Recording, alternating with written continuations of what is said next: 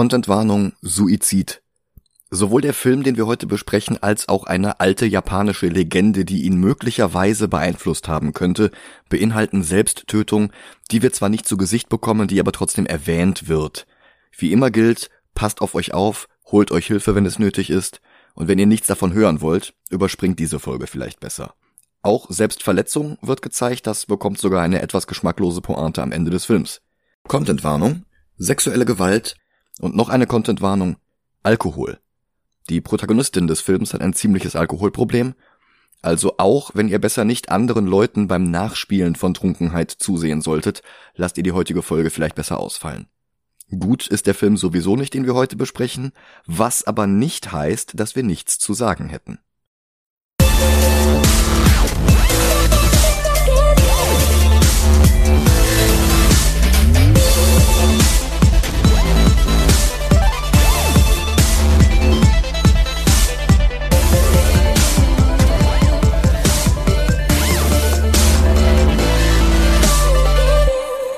Hallo und willkommen zu einer weiteren Episode Boo Vigilantes. Hi.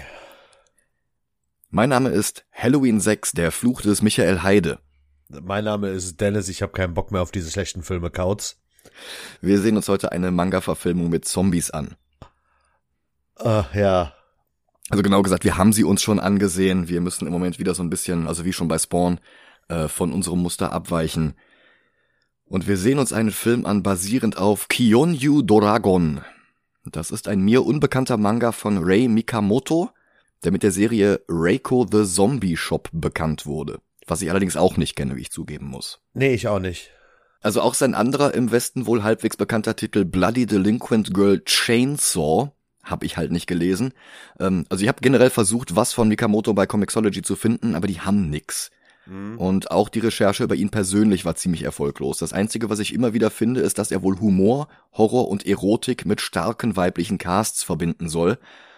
Das sollte auch in Kionyu Dragon der Fall sein, aber naja, so wirklich starke Rollen, ja, schwer zu sagen. Ja, äh, sag ich gleich was zu. Okay. Ähm, nur so viel, das Wort Kionyu bezeichnet eine üppige Oberweite und das führt zu zwei verschiedenen westlichen Übersetzungen des Titels. Der Manga wurde als Big Tits Dragon übersetzt, also als Übersetzung von Doragon.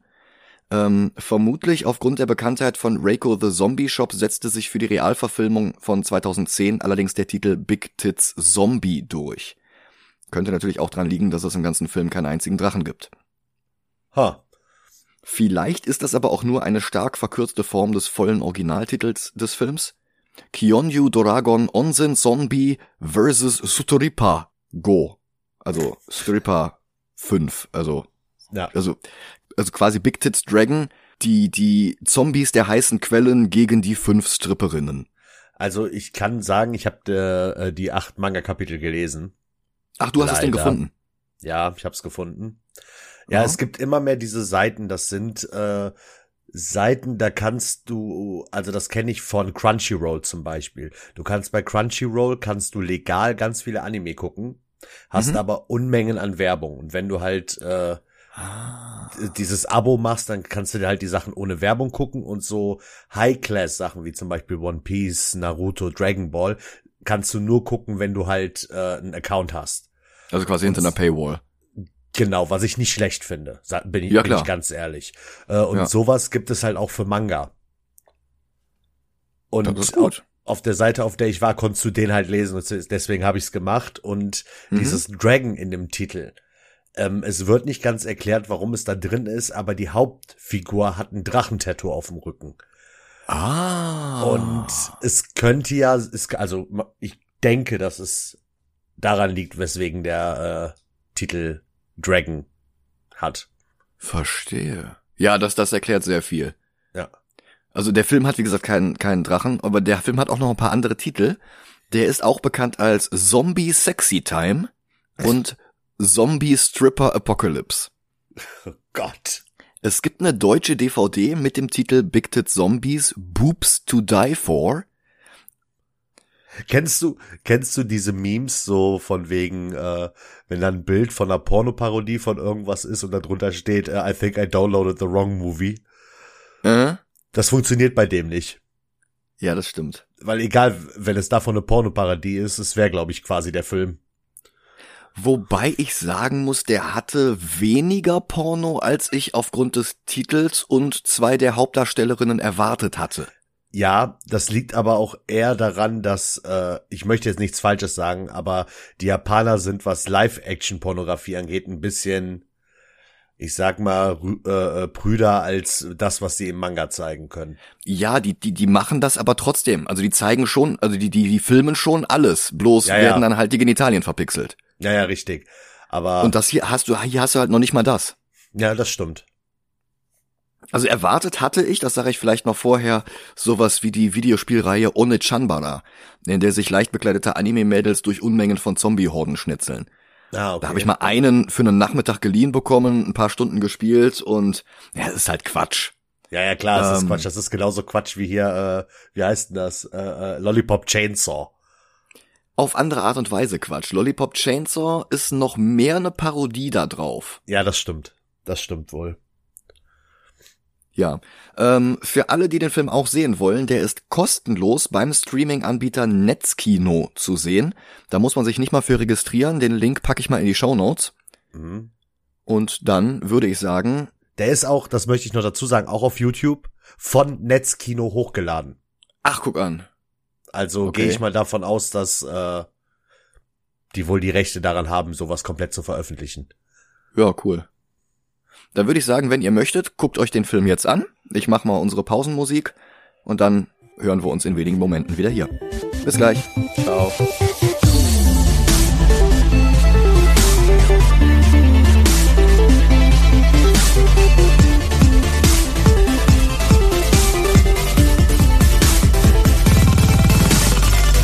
Und da sind wir wieder. Hm. Gar nicht mal so gut. Nee, gar nicht mal so gut. Ich möchte aber schon vorwegnehmen, wir haben schlechtere Filme in der Liste. Wir haben Filme auf der Liste, die quasi gleich schlecht sind, aber dann halt auch noch weniger unterhaltsam. Ja, und halt böse, ne? Ja, ja. Ich fange mal am Anfang an. Der Film beginnt mit an Ennio Morricone erinnerndes Pfeifen und mit einem Zitat von Spaghetti-Western-Regisseur Sergio Leone.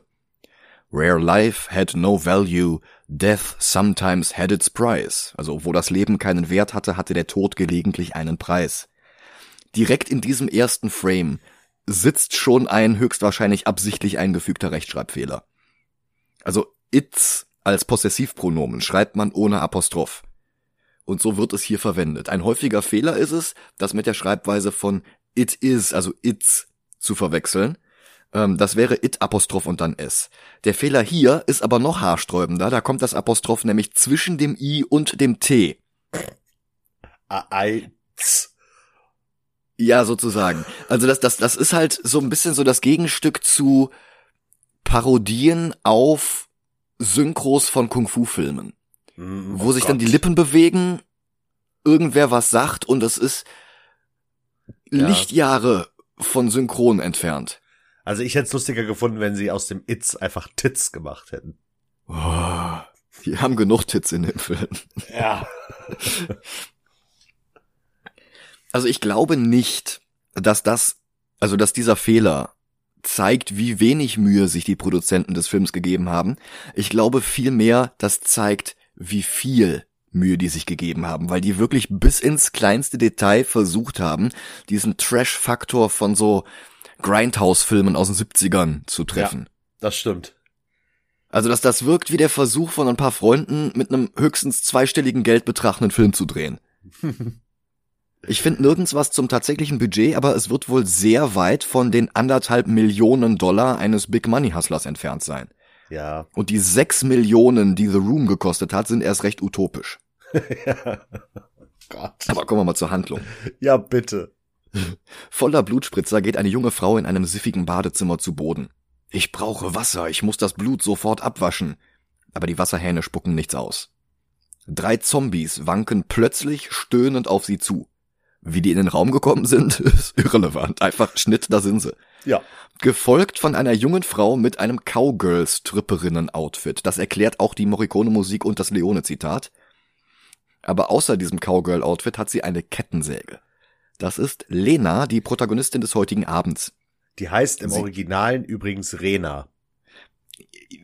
Ja. Aber we ähm, ja. Es gibt halt im Japanischen kein R und kein L, sondern nur einen Buchstaben, der halt dazwischen ist. Genau, und äh, bei One Piece und so ist das ja auch der Fall. Da heißt äh, Ruffy ja nicht Ruffy, sondern Luffy. Also mit einem mhm. L. Und ja. das wird wahrscheinlich der gleiche Fall sein, nur dass sie es, ja. Und hier war es halt genauso. Ja, es gibt halt zwei Möglichkeiten, das zu transkribieren, als Rena ja. oder als Lena. Und Lena macht einfach mehr Sinn, weil Lena mhm. ist ein tatsächlicher Name und naja. Ja. ja und, Soweit äh, ich weiß, Rena nicht. Rena ist im Manga auch gefühlt, also so wie es aussieht, zwei Meter groß. Hat okay. äh, ganz kurze blonde Haare. Bö? Und sieht aus, als würde die äh, jeden zum Frühstück fressen. Krass. Na, hier halt nicht.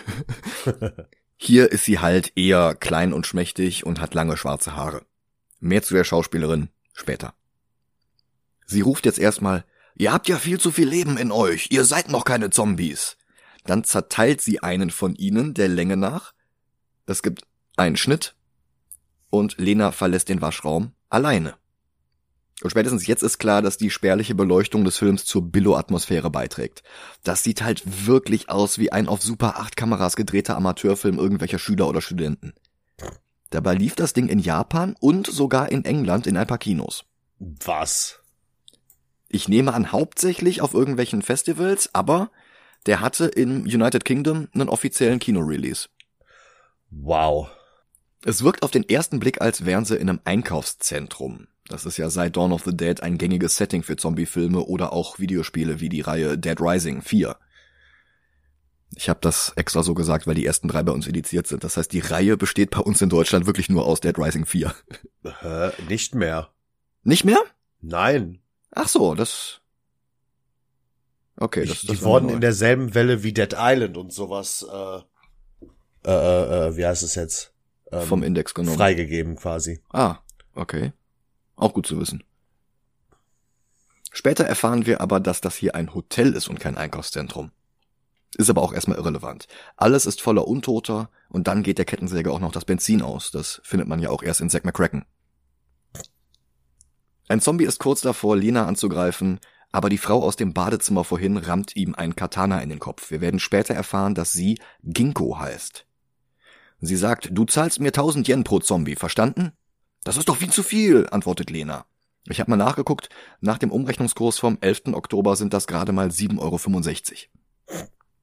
Zu treibenden Beats zerhackt das Katana ein paar weitere Zombies, aber die Massen werden nicht weniger. Eine Untote trägt bizarrerweise einen roten Regenschirm mit sich rum, sie ist gekleidet wie eine traditionelle Geisha. Dann springt die Kettensäge wieder an und zu zweit machen die beiden ein paar erstaunlich schnelle und agile Zombies fertig. Das Blut ist computeranimiert. Zusammen mit der durch die stümperhafte Beleuchtung sehr blasse Farbgebung entsteht dadurch ein Effekt, der fast an 300 oder Sin City erinnert.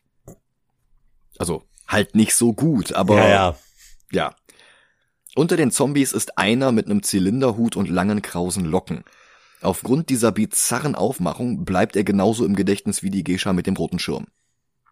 Das ist dann der Zeitpunkt, an dem Lena sich als die Erzählerin des Films herausstellt Während sie der Zombie-Geisha den Kopf vom stark sprudelnden Hals haut, erklärt sie uns aus dem Off, dass sie normalerweise als Tänzerin in einem Varieté arbeitet. Das ist ein Euphemismus für Stripclub. Und das ist dann auch der Moment, an dem ich feststelle, dass die Version auf Netzkino tatsächlich die 3D-Fassung ist. Aber nicht für moderne 3D-Fernseher, sondern mit der alten rot-blaue Anaglyph-Technik. Also, wie gesagt, der Film zieht diese Trash-Ästhetik einer 70er Jahre Bahnhofskinoproduktion echt konsequent durch. Ja, ich finde das auch schön, wie oben immer eingeblendet wird. 3D in 5, mhm. 4. Das ist so toll. Ja, das, das hat man früher so gemacht. Ja, ja, ich weiß. Ich bin mal auf den Dachboden gegangen und habe ein paar Comics nach 3D-Brillen durchsucht. Da sind ja manchmal welche drin. Mhm. Und Fun Fact, die Brille aus Alan Moores League of Extraordinary Gentlemen, Black Dossier, funktioniert nicht, die ist nämlich rot-grün. Aber bei Grant Morrison hatte ich dann Glück. Sein Final Crisis Superman Beyond hatte tatsächlich eine rotblaue Brille dabei. Ah. Wobei Glück echt relativ ist, der Effekt ist nämlich fürchterlich. Ja, ist er. Egal ob ohne Brille oder mit, es gibt nur Kopfschmerzen und Doppelbilder. Die meiste Zeit ohne Tiefeneffekt. Und wenn man dann die Brille wieder abnimmt, dann flimmert es vor ihren Augen weiter. Geil. Ja, super, ne? Ähm, ich habe mich übrigens vertan. Rena ist nicht die mit den kurzen blonden Haaren, sondern äh, Rena ist im Manga auch äh, ein Cowgirl. Mhm. Und sie ist quasi die Neue in diesem Stripclub Das ist ja hier auch so. und hat, äh, hat den Job nur angenommen, weil sie aus aufgrund ihres Exhibitionismus keinen anderen Job findet. Ach du Scheiße. Mhm. Ach du Scheiße. Mhm. Genau Äh. das. Ja, Und hier ich möchte, es halt und die Frauen, und die Frauen im Manga haben auch so große, große Brüste, da wird tiefer neidisch. Ach du Scheiße. Mhm.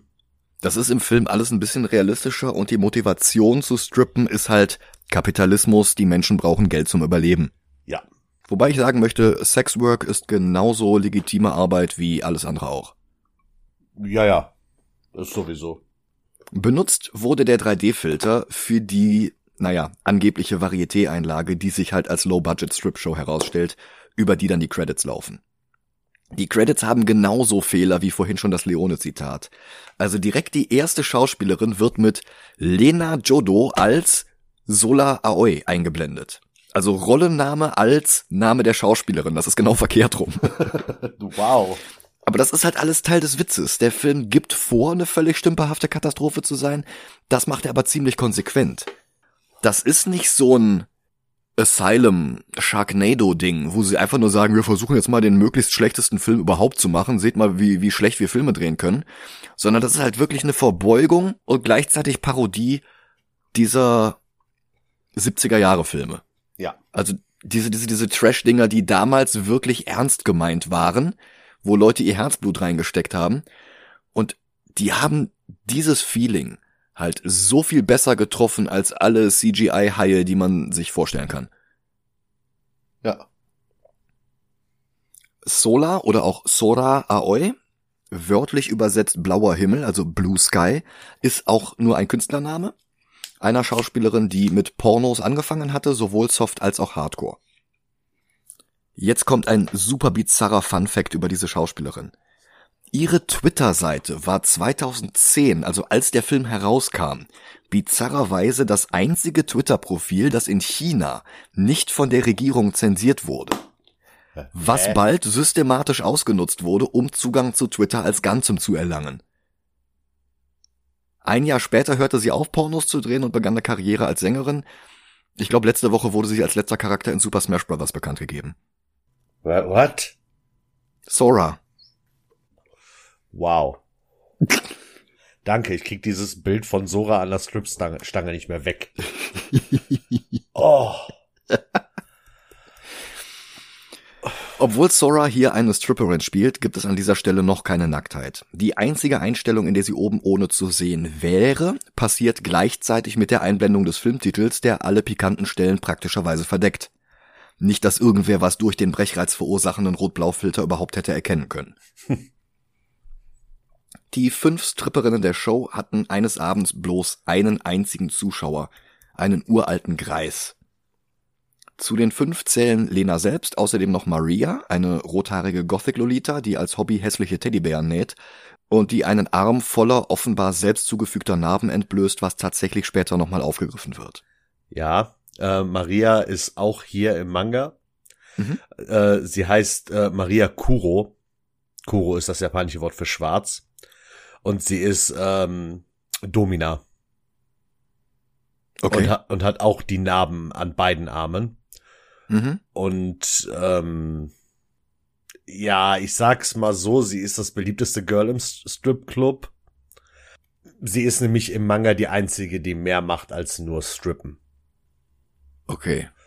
Aber äh, es ist noch krasser, also, ne? Mhm. Die nächste ist die etwas abweisende Ginkgo, die wir bereits am Anfang des Films gesehen haben. Das war die aus dem Badezimmer. Sie wird gespielt von Risa Kazumi, ebenfalls Darstellerin aus der Erwachsenenabteilung der Videotheken. Und dann gibt's halt noch zwei andere, deren Namen wir jetzt noch nicht erfahren. Stattdessen gibt's einen Schnitt und Lina wacht in ihrem Stripper-Cowboy-Outfit auf dem provisorischen Bett eines Obdachlosen auf. Der verrät ihr, sie sei am Vorabend betrunken zu ihm ins Bett gekrabbelt Er behauptet auch, die beiden hätten Verkehr gehabt. Dabei trägt sie, wie gesagt, immer noch das komplette Cowgirl-Kostüm. Bis auf den mexikanischen Hut, der neben der Schlafstätte liegt und nach dem sie jetzt greift. Er will gleich noch mehr, aber sie reißt sich los und geht. Sie erzählt, dass sie seit ihrer Rückkehr aus Mexiko ständig betrunken ist. Das Handy in ihrem Spielzeugpistolenhalfter, das ist übrigens ein netter Touch, klingelt. Manjiro von der Igakawa Agentur. Er schuldet ihr noch Geld für den letzten Job, will sie aber erst noch für einen weiteren Gig buchen. Zehn Tage am Stück. Sie braucht Geld und einen Schlafplatz, den sie nicht mit geilen alten Männern teilen muss, also nimmt sie den Job an. Ein verschlafenes kleines Kaff in den Bergen, in dem sie vom Bahnhof abgeholt wird, mit einem winzigen Büsschen. Der Fahrer Yudai erzählt, er vermisst manchmal seinen Daumen. Das sieht so aus, als wäre der Daumen amputiert worden, aber tatsächlich will er damit nur sagen, dass der Daumen manchmal eingeschlafen ist, wenn er morgens aufwacht.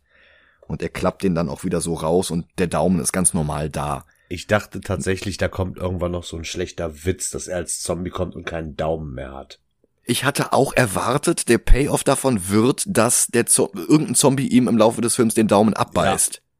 Kommt aber halt einfach nicht. das ist richtig. Also ich weiß nicht, ob die jetzt simulieren wollten, dass eine Filmrolle fehlt, was ja damals auch hin und wieder mal vorgekommen ist. Aber man sieht ihn ja später beim Zombie-Angriff und da passiert das dann auch nicht. Also es ist einfach unerklärlich. Er fährt sie zur Location neben einem pleitegegangenen Hotel. Und das ist jetzt das Varieté aus dem Vorspann. Das mit dem Obdachlosen war die ganze Zeit eine Rückblende gewesen, auch wenn der Film das nicht ganz klar gemacht hat. Der hat über die gesamte Filmlänge ein gewaltiges Problem damit, zeitliche Abfolgen klar zu etablieren. Ich glaube auch, das ist Absicht, aber es macht's halt echt ein bisschen verwirrend beim ersten Gucken. Jetzt lernen wir auch die letzten beiden Damen im Etablissement kennen. Nene, die Tarotkarten legen kann, und Dana, die ständig mit einem Kind telefoniert, eines ihrer Geschwister, wie wir später lernen. Dana ist keine Japanerin, wird allerdings von einer gespielt, das ist ein bisschen verwirrend. Es wird in der deutschen Synchro nicht ausgesprochen, aber in der englischen Fassung gibt es wohl Indizien dafür, dass sie aus Thailand stammt. Okay. Die, die sind beide nicht im Manga. Also okay. die Tarot, Tarotkarten-Lady ist im Manga, aber sie ist halt im Manga wirklich eine Tarotkarten-Lady, wo eine von den Stripperinnen hingeht. Ach so. Und, und zwar äh, sind hier in dem Hauptcast noch Friesen. Äh, mhm. Das ist ein lilahaariges Mädel auf einem getunten Motorrad, die damit auch auf okay. die Bühne fährt. Dann okay. Iron Rock, das ist die, die das Drachentattoo auf dem Rücken hat und quasi die Hauptfigur ah. im ganzen Manga. Ähm, die kommt in dem Film vor, weil die Backstory von äh, Iron Rock ist, dass sie den ähm, Typen äh, zu Tode. Ja, ich, ich weiß nicht, wie PG sind wir? Also ich mache äh, einen Marker dran, dass wir auch äh, freizügige Sprache haben. Okay, ähm, weil hier Iron Rock, die äh, in dem Film kommt ja eine vor dem Gefängnis saß. Ginkgo. Genau, das ist quasi Iron Rock. Mhm. äh, sie hat den Typen, der ihre ihren besten, ihre beste Freundin getötet hat, mit einer äh, Glasflasche zu Tode vergewaltigt. Mhm. Also das, das, im Film ist das halt die Schwester, die kleine Schwester und ähm, es ist ein Regenschirm statt einer Glasflasche und den kriegt er auch ins Auge und nicht sonst wohin. Ja, und hier ist es halt, dass sie ihn damit sehr hart vergewaltigt, mhm. nachdem sie mit einem Bulldozer in sein Haus gefahren ist. Und die letzte Hauptfigur ist äh, im Manga Messala. Und über die will ich eigentlich gar nicht reden. Messala ist doch der, der Typ aus Ben Hur. Oder ja, nicht? sie heißt Messala, das ist die mit den Hakenkreuzen. Oh. Mhm. Auch, ist auch eine Domina in dem Manga. Ja, okay. Ja, Japan hat irgendwie so eine merkwürdige Faszination mit Nazis. Ja. Es liegt wahrscheinlich daran, dass, dass die ähm, im Zweiten Weltkrieg beide gegen die Alliierten gekämpft haben. Mhm. Und, und das, das war's. Du hast halt die fünf Mädels, die eine Rolle spielen. Alles andere ist quasi Futter für die Zombies. Ja gut, hier sind's ja auch eigentlich nur diese mhm. fünf Mädels, nur halt anscheinend andere Mädels, aber dass die keine äh, Nazi-Domina in den Film integriert haben, finde ich eigentlich gut. Ja, finde ich auch gut, aber wundert mich irgendwie. Ja, stimmt. Es, es, es hätte zu manchen Trash-Filmen aus der Epoche gepasst, ja. ja. Also, und das war's halt mit den Frauen in dem, für, äh, in dem Manga. Hm. Die englische Sprachfassung muss übrigens auch voller absurder Anspielungen auf die Trashigkeit des Films sein. Also die durchbrechen da wohl ständig die vierte Wand und äh, machen Witze über die Qualität des Films. Okay. Während der Film läuft. Naja gut. Also hier haben sie ja, wie gesagt, die eine Stripperin und die Tarotlegerin zusammengelegt. Das ist Nene und die legt jetzt Lena die Karten und verrät, dass die schon bald von sehr vielen gut aussehenden Männern umringt sein wird. Merkt euch das, gut aussehend. Der Film schaltet kurz wieder in 3D, damit Nene eine Gruselgeschichte von einem Mönch erzählen kann. Dann kommt Judai rein und sagt, das Varieté würde am nächsten Tag geschlossen werden. Bezahlt werden sie jetzt auch nicht mehr. Sie beschließen, sich nochmal bei Manjiro zu melden. Der telefoniert gerade mit jemandem, der ihm bestätigt, dass er die Leichen in den Brunnen geworfen hat. Das scheint mit der späteren Geschichte des Films zusammenzuhängen, aber wir erfahren nie, wie genau. Oder es ist halt einfach ein anderer Brunnen an einem anderen Ort. Oder wie hast du das interpretiert? Ja. Also ich glaube, das soll einfach nur sagen, er ist böse. Ja, aber das wird halt nie aufgelöst. Ja. Die fünf Tänzerinnen konfrontieren ihn und er schiebt die Schuld für die ausbleibenden Besucher auf die Rezession. Dann lenkt er damit ab, dass der Vermieter des Gebäudes sich das Leben genommen hat. Er bietet ihnen aber auch gleich Ersatz an, ein Wellness-Hotel am anderen Ende der Stadt. Die fünf reisen zusammen dorthin und die Chefin schickt sie zum Hintereingang des Gebäudes. Sie hält sie für Prostituierte, die mit den Yakuza, die ihr Hotel frequentieren, schlafen sollen, obwohl sie da, ob, obwohl die Stripperinnen das halt nicht vorhaben. Und zwei Typen spielen oben ohne Tischtennis. Dann zieht sich Dana im Hintergrund eine 3D-Brille an und der Film schaltet schon wieder in 3D. Weil dieses Aufziehen der Brille als diegetisch in der Welt des Films präsentiert wird, vermute ich mal, dass es eine reine 2D-Fassung überhaupt gar nicht gibt. Mhm. Wofür wir jetzt schon wieder die Brillen aufsetzen sollen? Für eine weitere jugendfreie Tanzeinlage. Ein Viertel des Films ist um und von dem Prolog abgesehen gibt es erstaunlich wenig Zombies in diesem Zombie-Film. Drachen vermisse ich ja sowieso. Hm. Und auch mit Big Tits ist es jetzt nicht so weit her. Die ja. Zuschauer wollen sie aber gar nicht tanzen sehen. Stattdessen sollen sie bloß in Bikinis miteinander ringen.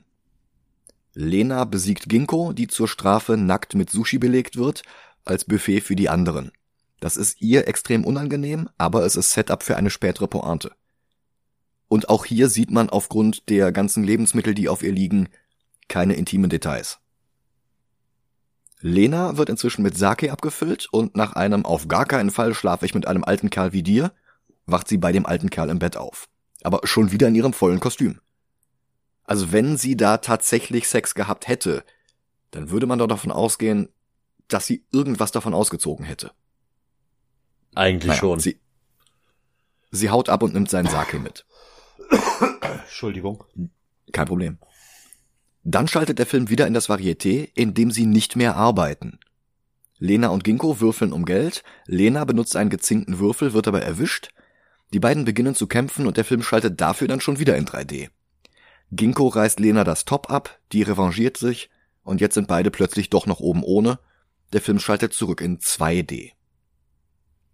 Maria und Dana beschweren sich über die kalte Zugluft und finden eine verdeckte Tür. Die ist abgeschlossen, aber Ginkgo findet den Schlüssel in einem gigantischen Schlüsselbund, der einfach an der Wand hängt. Hinter der Tür strömt eiskalte Luft aus. Lena ist neugierig, schnappt sich eine Taschenlampe und erkundet die Treppe dahinter.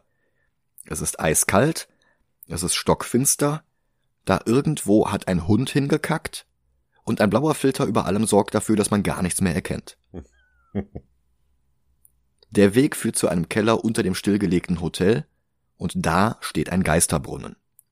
Also nur nochmal zum Mitschreiben, die arbeiten nicht mehr in dem Stripclub, sondern in dem Wellness-Hotel, gehen dann aber wieder in die Garderobe vom Stripclub und entdecken dort den Geheimgang zum Hotel. Also das, das, nicht das Wellness-Hotel, das ist am anderen Ende der Stadt. Ja. Also im Manga steht der Stripclub mitten in einem Industriegebiet. Okay.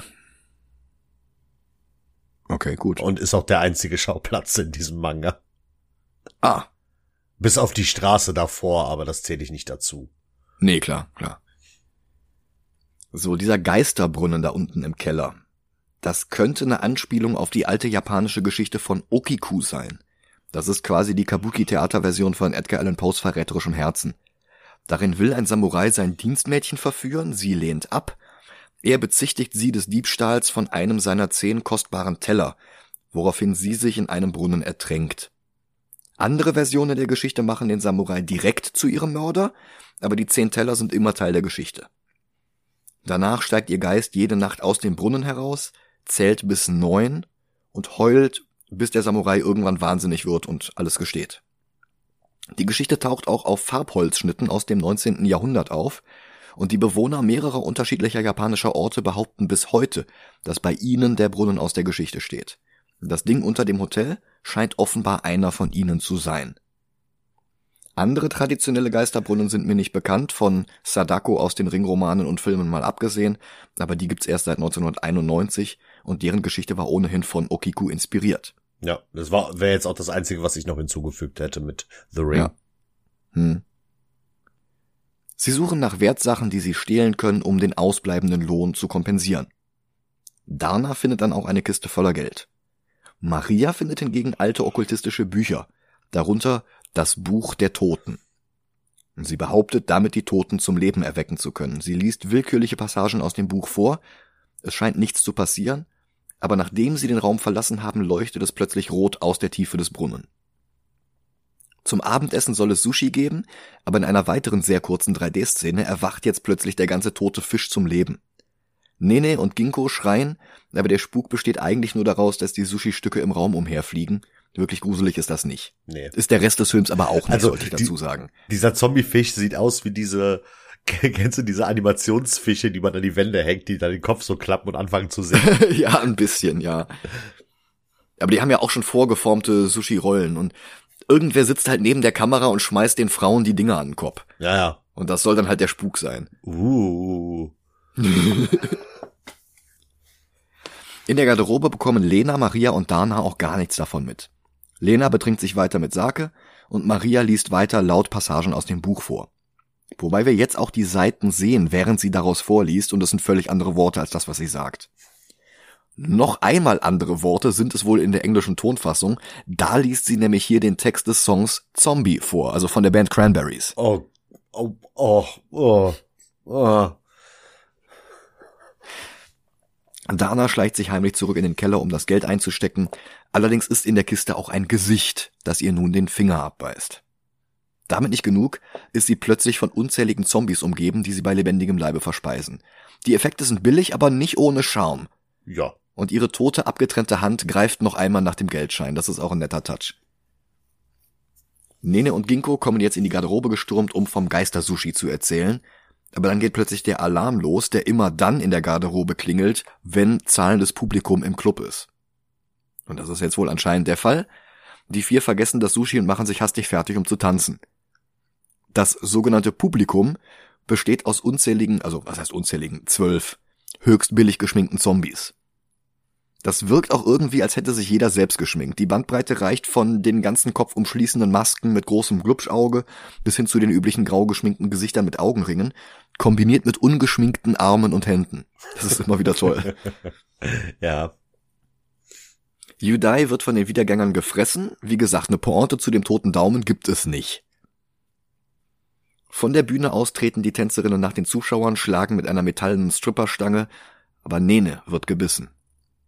Ginkgo sieht einen einäugigen Zombie, der ihr bekannt vorkommt, und verfolgt von den Zombies, auch von dem Typen mit dem Zylinderhut vom Anfang des Films, laufen sie zurück in die Garderobe. Also es gibt echt im ganzen Film zwölf, höchstens 15 Zombies, immer wieder dieselben Statisten in immer wieder denselben Kostümen und die tauchen halt in jeder Szene auf, egal wo, egal ob am anderen Ende der Stadt, in einem anderen Gebäude, es sind immer wieder dieselben mit denselben Kostümen. Ja. Ich find das geil. Ja, irgendwie schon. Aber ich meine, das ist wie bei Videospielen. Ne? Du hast eine Range von ja. Gegnern und äh, die wiederholen sich ja auch. Ja, aber manchmal hast du da zumindest noch so Pellet-Swaps. Aber du hast jetzt keinen mit einem weißen Zylinder. Ja, gut. Gott. Sie blockieren die immer noch offenstehende Tür sehr, sehr notdürftig mit der Metallstange. Und das heißt jetzt nicht, dass sie irgendwie die Stange durch irgendwelche Türgriffe schieben und das blockieren, sondern sie halten einfach die Stange vor die immer noch offene Tür und keiner der Zombies kommt da durch. Ja, sie drücken quasi wirklich die Stange einfach davor. Ja. Das ist so dumm. Aus dem Brunnen krabbeln immer mehr Zombies, darunter auch schon wieder der mit dem Zylinder. Die Besitzerin des Wellness-Hotels wird in ein Zimmer gezerrt, rote Farbe spritzt an die Wand und in einer weiteren 3D-Sequenz erwachen jetzt auch auf dem hiesigen Friedhof die Toten. Eine junge Frau in einem kaputten Alice im Wunderland-Kostüm glotzt mit kontaktlinsenfreien Augen in die Kamera. Überhaupt keiner der Zombies in dem Film hat irgendwelche weißen Effektkontaktlinsen oder sowas. Die haben halt alle ihre ganz normalen, ungeschminkten Augen. Einfach nur so ein bisschen, ein bisschen graue Farbe im Gesicht und das reicht dann. Ähm, auch die Geisha ist jetzt wieder zu sehen, die trägt den roten Regenschirm vom Beginn des Films. Eine Nachrichtensprecherin redet stumpf in die Kamera hinein, ohne sich um ihre Umgebung zu kümmern. Und ein Zombie ergreift sie von hinten und beißt zu. Eine halbe Sekunde später taucht direkt vor ihr ein zweiter auf. Den hätte sie eigentlich vorher sehen müssen. Und der, der jetzt auftaucht, schneidet Grimassen in die Kamera hinein. Jetzt verstehe ich ganz kurz gar nichts mehr. Okay. Der Film schneidet zurück in die Garderobe, wo sich Lena, Maria und die scheinbar plötzlich nicht mehr gebissene Nene gerade fertig machen. Die Nachrichtensendung von gerade läuft bei ihnen im Fernseher und Lena sagt, das sieht ja aus wie ein Zombiefilm. So als wären die letzten fünf Minuten nie passiert. Mhm. Dann schwenkt die Kamera aber zur Tür und Ginko versucht da immer noch die Zombiehorden mit der Metallstange festzuhalten, äh, fernzuhalten. Das, das, das geht nicht auf. Mhm. Das ist schon wieder so, als, als wären die Filmrollen in der falschen Reihenfolge oder sowas. Maria stellt im Internet fest, dass die Zombies überall sind. Auf der ganzen Welt sind die Toten zum Leben erwacht. Endlich Nene mal. Legt Sonst in Zombiefilmen ist es immer nur Amerika. Äh, Shaun of the Dead ist England. Ja, äh, hier 28 Days Later auch. Aber ja, im Normalfall ist es immer Amerika. Aber Amerika ist, hat ja immer alles. Wenn es eine Apokalypse gibt, ist es Amerika. Ja, ja. Das heißt, reicht also, ja auch. Wenn Amerika zerstört ist, ist ja die ganze Welt zerstört, weil es gibt ja nichts außer Amerika. Ja, richtig. ja. Nene legt Karten und zieht natürlich die Karte des Todes. Der Tod steht im Tarot für ein Ende oder einen Neubeginn, aber nicht für den buchstäblichen Tod. Aber für so einen Film ist das egal. Klar. Nenes Wunde pulsiert und Maria prophezeit, dass sie sich schon bald in einen Zombie verwandeln wird. Dann rennt Maria urplötzlich in den Geheimgang und hängt von innen das Schloss an die Tür. Ginkgo kann die Zombies an der Garderobentür nicht mehr länger aufhalten, wobei die nur rein wollen. Und wo gemerkt, keiner versucht sie zu beißen, obwohl mehrere nah genug an ihrem Arm wären. Ja, wegen also der. Der Zauber der Metallstange hält die halt davon ab, unter der Metallstange durchzutauchen. Ja, ähm, darf ich mal kurz was, äh, also das beschneidest du bitte nicht rein. Oder kannst es okay. auch reinschneiden. Ähm, ich habe gerade ein Bild vom Manga hier, das ist mir eben nicht aufgefallen. Das ist sowas von geschmacklos. Das ist eine Szene, wo diese äh, die Stripperin mit den Nazi-Sachen auf der Bühne steht. Mhm. Und vor der Bühne stehen zwei und machen da eine gewisse Armbewegung. Zwei Zombies? Nein, zwei normale Menschen. Das ist bevor das alles losgeht. Ach so. Zombies hätte ich ja noch verstanden, die sind hirntot. Ja, hm. Also finde ich ziemlich geschmacklos. Ja, ich habe auch wirklich den Eindruck, so trashig der Film ist, der ist besser als die Vorlage. Kann das sein? Nein. Oh, okay. Also es gibt da diese Sachen wie das mit der äh, Nazi-Frau oder das mit der, äh, ich kann es ja sagen, wir haben ja geklärt, Bukake-Party in dem Comic, äh, in dem Manga. Hm. Hm. Ähm, das war's so, wo ich sagen würde, der Manga ist geschmackloser als der Film. Aber der Manga hat auch einige Stellen, die sind tatsächlich gut. Ah, okay. Das wirkt jetzt nicht so von dem, was du sagst. Nee, aber ich wollte auch gleich, äh, wenn wir mit der Besprechung vom Film durch sind, noch ganz schnell über den Manga reden, weil das ist wirklich. Ja, gerne. Geht wirklich schnell. Dann mache ich mal mit dem Film weiter. Ja. Ähm, Lena nimmt Ginkgo die Stange ab und lockt die lebenden Toten ins Innere der Garderobe und dann laufen alle drei durch den Flur. Also zwischen zwei Kameraeinstellungen haben sie es offenbar an allen Zombies vorbeigeschafft. Wie? erfahren wir nicht. Ja, die warten gerade für andere Szenen, die eben Darsteller. Die Zombies verfolgen sie jetzt zurück in den Varieté-Raum. Auch der Zylinderkopf ist wieder dabei. Dabei arbeiten sie eigentlich wirklich nur noch im Wellnesshotel und nicht mehr im Club. Also ich verstehe das immer noch nicht. Ja. Lena sieht die Verfolgung durch die Zuwempis als die Erfüllung von Nenes Prophezeiung, auch wenn dort eindeutig von gut aussehenden Männern die Rede war. Und das trifft beim besten Willen auf keine einzigen dieser laufenden Kadaver zu. Nein. Ginkgo setzt Nene in den kleinen Bus, Lena steigt ein, Zombies umringen den Wagen. Auch die Frau mit dem Regenschirm, aber jetzt ohne den Schirm, nur in diesem Geisha-Outfit. In späteren Szenen wird sie den Schirm aber wieder haben. hat sie anscheinend gerade verlegt, keine Ahnung. Der Wagen springt erst nicht an, also klassisches Zombie-Ding, dann aber halt doch. Sie überfahren einen Zombie und hauen dann ab. Das ist ganz lustig gefilmt. Du hast halt so einen ganz offensichtlich falschen Kopf mit einer Perücke drauf. Dann liegt da ein Trainingsanzug, wo ganz offensichtlich keiner drin ist. Ja. Und da fahren die dann halt drüber. Das, das ist wie bei so äh, Parodien, wenn jemand vom Dach springt und da einfach eine Puppe runtersegelt. Ja, also das, das, das ist ja quasi eine Parodie der Film. Ja, ja, ist klar. ja wirklich mit keiner Sekunde ernst gemeint. Mhm. Aber hat halt wirklich lustige Ideen für das Budget. Ja.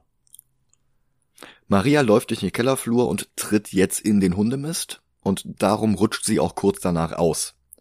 Auf dem Boden findet sie Danas Hand und aus dem Brunnen kommen weitere Zombies. Wobei, was heißt weitere? Das sind halt schon wieder genau dieselben. Der Zylindertyp ist wieder da, Alice im Wunderland ist wieder da, die Geisha ist wieder da. Außerdem gibt es einen Typen im gestreiften T-Shirt und es gibt eine Krankenschwester, die auch in jeder zweiten Szene ist.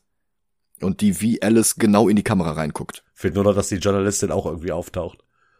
Nee, das, das wäre ja dann logisch, äh, dass sie sich jetzt verwandelt hätte. Es, es sind ja, also, Ja. ja, keine Ahnung. Maria faselt irgendwas von der Erotik des Todes. Und dann findet sie einen Lutscher, also so einen klassischen Chupa Chups Lutscher, vor dem die Zombies zurückweichen wie Vampire vor einem Kreuz. Dann greift einer der Zombies den Lutscher und wirft ihn einfach weg. Können wir in diesem Moment mal kurz über die Soundeffekte reden? Ja, gerne. Die sind einfach total over the top. Das ist halt wirklich so Looney Tunes äh, Niveau mit Boing und Springen und Der Zombie wirft den Lolly weg und du hörst einfach wirklich, wie so ein Glas zerbricht. Das ist so dämlich. es fehlt eigentlich nur noch diese fauchende Katze, die dann da immer kommt normalerweise. Ja. So, Maria schlägt vor, den Zombies ihre Brüste zu zeigen. Die halten daraufhin wieder ein.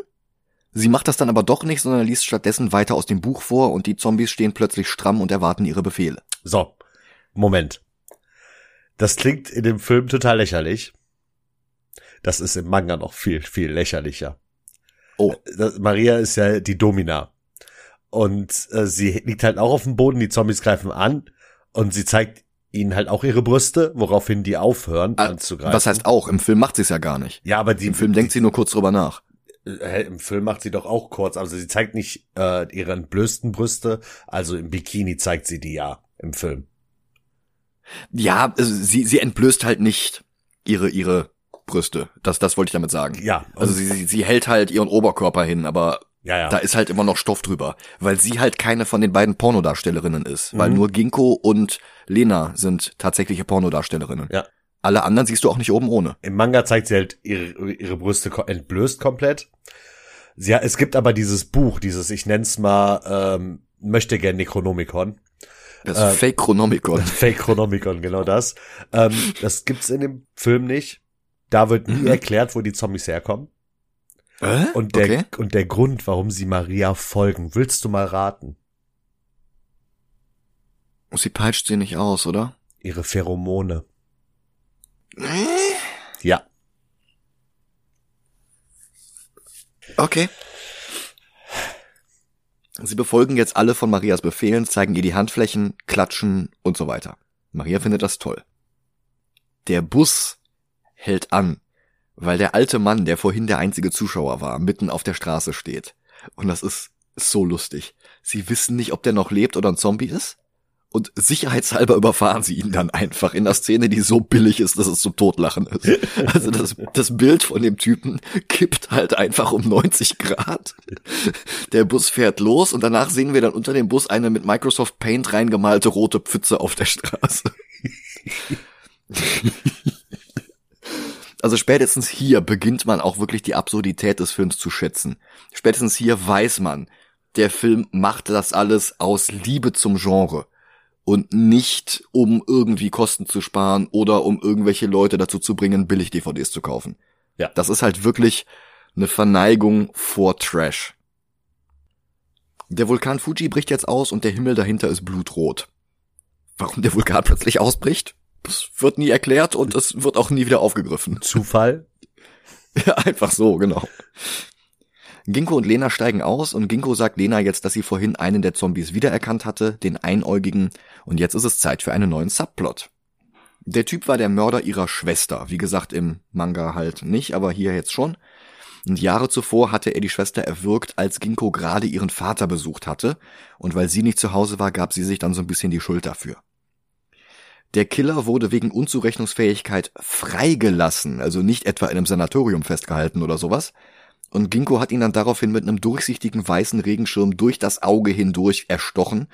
Und das ist so lächerlich präsentiert und genau das macht es großartig.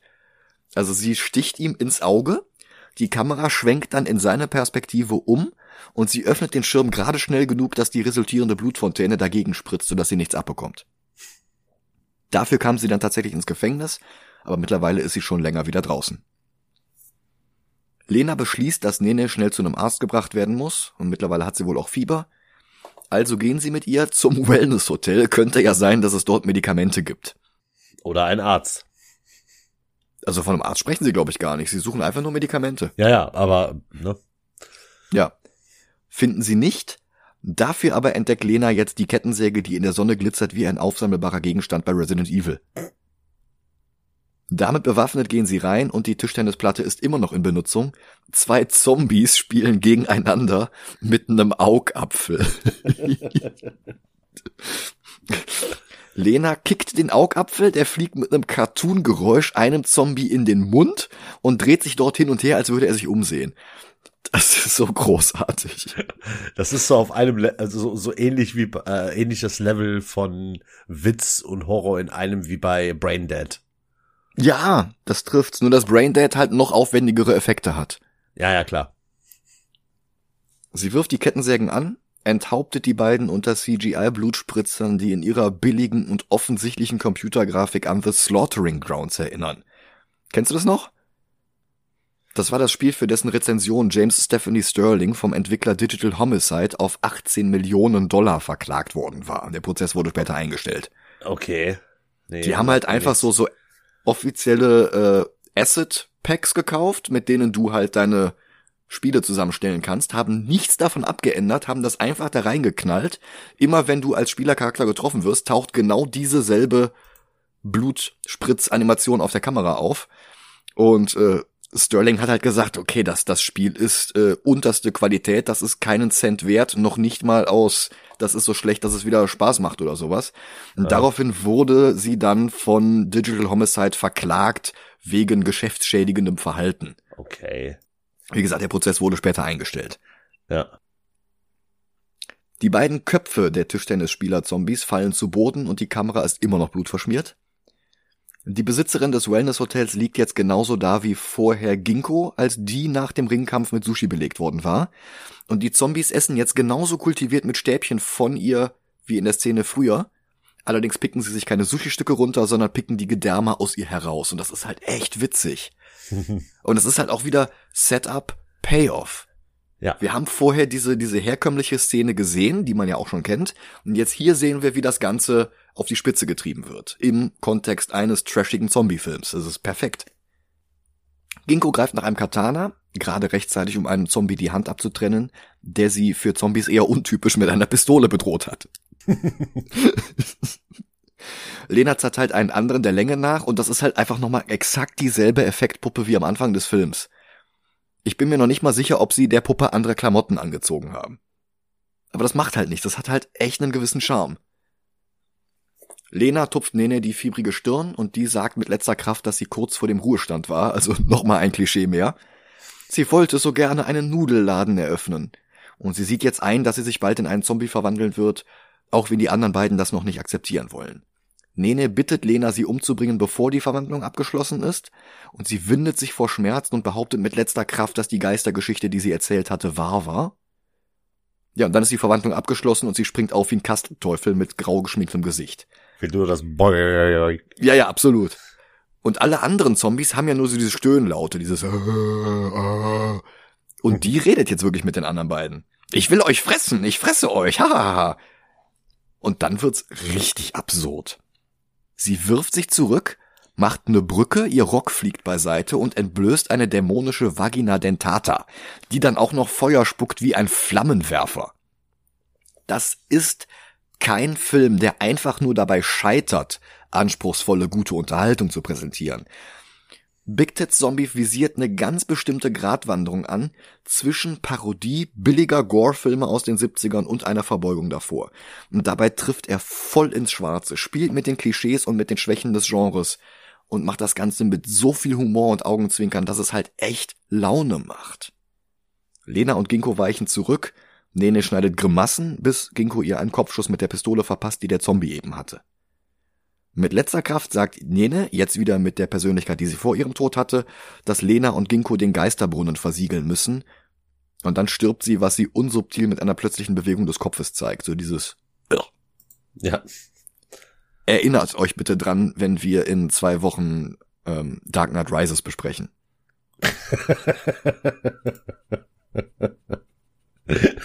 True. Lena und Ginkgo wollen Nenes Ratschlag befolgen und den Brunnen versiegeln. Zu wieder von Morricone inspirierten Klängen schreiten die beiden auf die Kamera zu. Sie betreten das Hotel. Ginkgo hat nur noch zwei Kugeln und sie einigen sich drauf. Sollte eine von ihnen zum Zombie werden, dann wird sie von der jeweils anderen getötet. Ein Plan, der ein kleines Problem hat, denn sie haben ja nur diese eine Pistole. Das heißt, wenn die mit der Pistole zuerst stirbt, dann kann die andere sie nicht erschießen, aber naja, im Hotel sehen sie die Frau mit dem Schirm und ein paar andere der bekannten Zombies. Und sie machen den Blick frei auf Maria, die in der Mitte sitzt und jetzt einen Augapfel am Stiel lutscht wie einen Lutscher. Haha.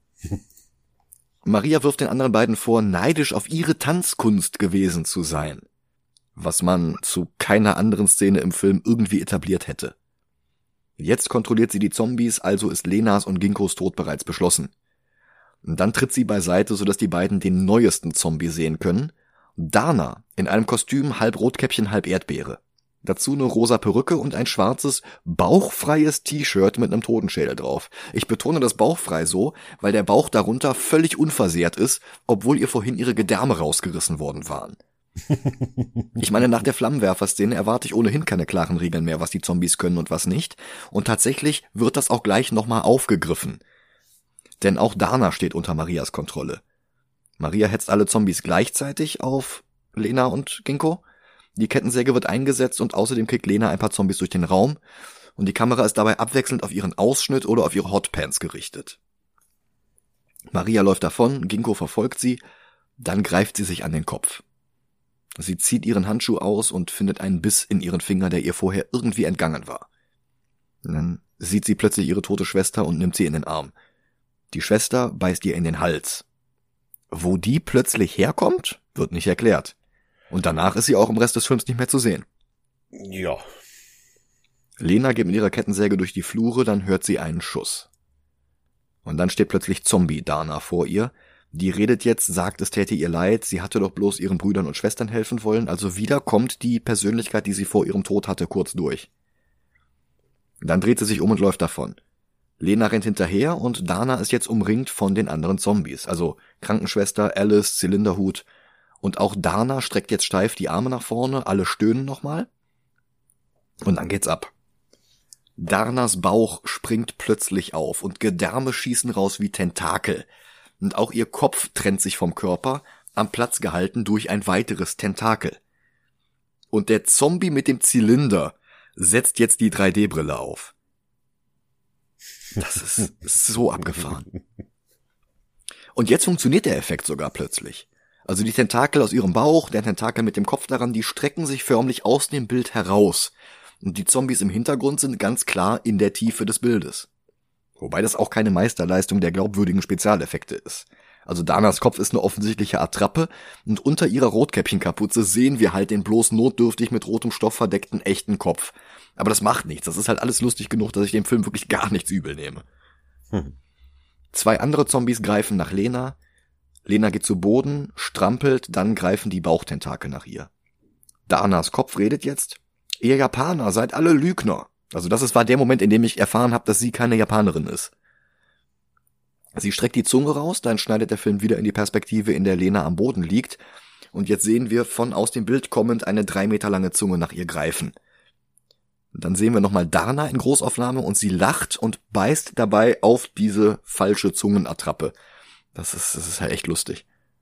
Zum Glück hat Lena aber noch eine Tube Wasabi in der Tasche, die sie jetzt auf der Zunge ausdrückt, woraufhin Dana aufschreit. Mit der Kettensäge besiegt Lena erst die beiden Zombies, dann Dana. Der Film geht wieder in 2D zurück und wir sehen jetzt Ginkgo. Sie geht ins nächste Badezimmer und wir haben jetzt wieder die erste Szene des Films. Und die sehen wir jetzt noch einmal in voller Länge, ohne irgendwelche Abweichungen oder Kürzungen. Also sie will wieder das Blut abwaschen, dann kommen wieder die Zombies, dann kommt wieder Lena. Wir sehen wirklich alles noch einmal. Wir sehen auch ein drittes Mal den Effekt, bei dem die Puppe zerteilt wird. Hm. Dann läuft Lena wieder ins Foyer, die Kettensäge geht aus, die Zombies kommen näher und so weiter wie am Anfang. Katana und Kettensäge zerteilen diverse Zombies. Und dann geht's endlich weiter mit was Neuem, denn wir sehen den Einäugigen und auch der fängt sich die Kettensäge ein. Aber er reißt auch erst Lena und dann Ginkgo das Top vom Leib mit einer einfachen Handbewegung. Komplizierte Verschlüsse gibt es nicht. Ginkgo tötet den Mörder ihrer Schwester und beide Frauen werden mit roter Suppe vollgesprüht. Ich glaube, das nennt man in der Pornobranche Blutkake. Das wird mit einem langen A ausgesprochen, oder? Ich bin da wirklich kein Experte. Ich habe keine Ahnung. Okay. Ich spreche es so aus wie äh, keine Ahnung, wie ich es schon mal gehört habe. Okay, okay. Jetzt wieder mit ihren Tops am Leib gehen sie zurück in den Keller, aber es ist zu spät für Ginkgo, wie ihre monströs verwandelte Hand belegt. Allerdings auch wirklich nur die Hand. Ansonsten ist sie unversehrt. Am Brunnen wartet aber schon Maria mit dem Buch. Sie befiehlt Ginkgo, Lena zu erschießen, und Lena sagt, okay, dann schieß mir in die Brust genau hier hin und zeigt noch mit dem Finger drauf. Ginkgo macht das, Scharfschützen, Lena geht zu Boden, Maria lacht und sie kündigt an, Lena jetzt mit ihrem hundescheiße Stiefel ins Gesicht zu treten. Aber Lena öffnet die Augen, greift nach dem Katana und ritzt Maria den Arm auf. Die lässt das Buch fallen. Jetzt hab ich noch eine Narbe mehr. Also, das ist echt unnötig. Ja. Außerdem fragt sie, warum Lena nicht tot ist. Die greift in die Tasche ihrer Cowboy-Lederjacke und holt ihren Flachmann raus, der die Kugel abgefangen hat.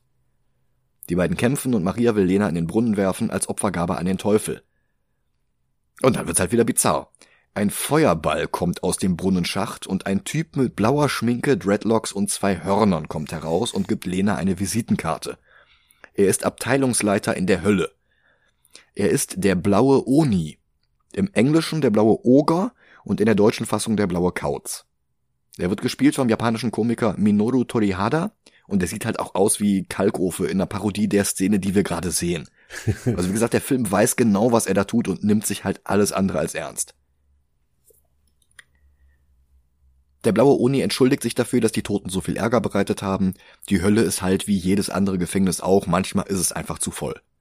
Was an den legendären Werbeslogan für Romeros Dawn of the Dead erinnert, wenn in der Hölle kein Platz mehr ist, kehren die Toten auf die Erde zurück. Dann nimmt der Oni Maria mit, obwohl die noch gar nicht gestorben war. Die beiden verschwinden in einem weiteren Feuerballeffekt Lena läuft zu Ginkgo, es wird alles wieder gut, komm, wir fahren nach Tokio, ich kenne da einen, der hat einen Hostessendienst. Aber Ginkgo sinkt in sich zusammen, davon überzeugt, dass es keine wahre Liebe gibt. Lena, immer noch mit Mexikanerhut, erweist Ginkgo, Nene und Dana die letzte Ehre auf dem Friedhof, aber sie ist nicht traurig. Sie dankt ihnen. Und das macht sie, indem sie zu Manjiro zurückgeht. Der behauptet, er habe sich Sorgen um sie gemacht, sie fordert ihr gesamtes noch ausstehendes Gehalt, und er erzählt, ja nee, alle Banken sind doch geschlossen und sie zerschlägt die Gurte seines Rucksacks mit dem Katana und sein gesamtes Geld fällt raus. Lena verlangt ihr Geld und das Geld der anderen Stripperinnen. Manjiro sagt, warum? Die sind doch alle tot. Und Lena öffnet jetzt das Buch, das sie dabei hat, und wünscht sich, dass Ginkgo erscheint. Tut sie auch, immer noch mit der Zombie-Hand, ansonsten wieder kerngesund, also so wie es aussieht. Manjiro, umringt von den beiden, zückt zwei Geldbündel und guckt doof in die Kamera. Also ein Blick wie ein und dann setzt der Nachspann ein. Gut ist der Film auf gar keinen Fall, aber das nehme ich ihm echt nicht übel. Mhm. Das ist kein Film, der kläglich dran scheitert, so gut wie möglich sein zu wollen wie Big Money Hustlers oder The Room oder die meisten DC-Filme der letzten 30 Jahre. Ja. Also ganz im Gegenteil, der Film zelebriert den Trash, holt das Beste aus seinem spärlichen Budget heraus. Mhm. Also nicht alle Pointen sitzen, die nackten Brüste sind völlig unnötig, aber der Film weiß, was er ist, nimmt sich nicht ernst und ich musste echt ein paar Mal richtig lachen. Also was will man denn mehr? Ja. Ähm, ich möchte mal ganz kurz, ganz schnell die Story vom Manga zusammenfassen. Ja, bitte. Die Stripperinnen sind in dem Club, tanzen, also eine tanzt, dann wollen zwei andere tanzen und der ganze Club ist voller Zombies. Einfach so. Ja. Dann prügeln die sich da mit den Zombies, alle sterben bis auf, also zwei, einmal hier die, ähm, die im Gefängnis war und äh, Rena, die flüchten halt vorher aus dem Stripclub auf die Straße. Und drin ist halt noch hier Maria und merkt, dass sie halt mit ihren Pheromonen die Zombies kontrollieren kann. Natürlich. Dann gehen die auf die Straße. Äh, dann äh, merkt hier ähm, Rena, ja, da drin sind die anderen Mädels, ich gehe sie retten. Sie rennt rein, wird gebissen in den Hals, merkt vorher, okay, die Zombies äh, haben Angst vor Feuer, drückt sich dann brennendes Eisen rein und mutiert, ohne Scheiß, sie mutiert zu einem quasi BOW aus Resident Evil. Hä? Also zu so einem neuen Zombie. Was? Wie, hä? Draußen kämpfen währenddessen hier die äh, aus dem Gefängnis und Maria gegeneinander, wobei Maria eigentlich die Zombies für sich kämpfen lässt. Dann taucht auf einmal äh, Rena auf und verprügelt, also als mutierter Zombie und verprügelt alle anderen Zombies. Äh, hier Maria wird gebissen in die Hand. Dann hast du einen Kampf, äh, die aus dem Gefängnis, ich vergesse mal den Namen. Ich Also im ja Film nicht. ist es Ginkgo. Okay, dann hast du Ginkgo gegen äh, Rena. Und Ginkgo merkt halt, dass ähm, sie Rena nichts antun kann, weil Rena übermenschliche Reflexe und sowas hat. Dann taucht auf einmal ein Militärhelikopter äh, auf und lässt äh, ätzendes Zeug runterregnen, was alle Zombies tötet, bis auf äh, Rena, Maria und äh, Ginkgo. Mhm. Dann haut, ähm, äh, überfahren sie Rena. Sie denken, äh, sie ist tot, auf einmal ist die Leiche weg. Und dann kommt ein Jahr später das Kapitel. Ähm, Maria hat ihre Hand nicht mehr und hat stattdessen so quasi so drei Haken als Hände. Äh, als Hand. Ja, ja. Und diese komplette, dieses komplette Gebiet um ähm, äh, äh, den Stripclub rum ist quasi jetzt das Königreich von einer Zombie-Rena, Aha. die irgendwelche Leute immer frisst, die da zufällig vorbeikommen. Die, die hat zufällig. Und das, Das letzte, war's? Ka- das ja, das war's. Und das letzte Kapitel ist einfach nur diese Story von ähm, der aus dem Gefängnis, wo halt gezeigt wird, wie sie mit dem Bulldozer in das Haus von dem äh, Vergewaltiger ihrer besten Freundin reinfährt und da ein Mhm. paar Sachen mit ihm macht. Wahnsinn. Und das war der Manga. Also ganz ernsthaft, da finde ich den Film wirklich besser. Ja, der Film ist besser. Also der Film will einfach nur dover, horny Quatsch sein. Und es ist dover, horny Quatsch, der unterhaltsame Momente hat. Mhm. Also ich habe mir letzte Woche unterhaltsamen Trash gewünscht und den habe ich bekommen. Also das hat meine Erwartungen sogar übertroffen. Mhm. Ganz ehrlich, ich finde den besser als The Room und ich finde ihn besser als Big Money Hustlers. Äh, ja. Wenn ich ganz ehrlich sein soll, finde ich den auch besser als äh, Supergirl, Wonder Woman 84, äh, diese ganze Rutsche da, Blade Trinity, Green Lantern, Heavy Metal, Oh, Flash nee, Gordon nee, finde ich nee. sehr vergleichbar. Nee, je- jetzt, jetzt, jetzt äh, übertreibst du wirklich. Also ich finde, Flash Gordon ist ähnlich billig, aber das halt wieder zum Teil unabsichtlich. Also ich sehe den Film über Big Money Hustlers, aber unter Batman wie Superman. Also ich würde echt eher noch zweimal Big Ted Zombie am Stück gucken, als noch einmal Batman wie Superman. Ja, aber Ben Affleck ist dann doch besser als der Big Tit Zombie Film. Es tut mir leid, aber Ben Affleck als äh, Bruce Wayne zu sehen, macht mir mehr Spaß als Big Tit Zombies. Also mir nicht. Ich meine, Snyder wäre froh, wenn er so so geile Ideen hätten wie die Zombies, die mit mit mit Stäbchen die Gedärme aus der Frau rauspicken. Ja. Und ich sag mal, wir haben Werner drei Filme. Die finde ich alle drei schwächer als Big Tit Zombie. Dann machen wir es anders. Da äh, Batfleck ja auch noch in Justice League ist, machen wir ihn unter Justice League über Fantastic Four. Okay. Okay. Okay, also Pla neuer Platz 86. Ja. Oh Gott. Wir brauchen übrigens nur noch einen guten Film.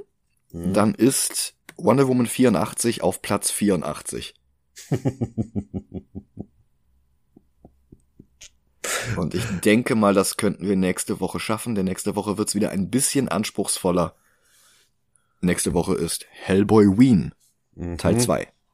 Und wir kümmern uns um die Goldene Armee. Genau. Ja, bis dahin, macht's gut Bis nächste Woche. und lest keine lateinischen Passagen aus unbekannten Okkultismusbüchern vor. Nee. Ciao. Ciao.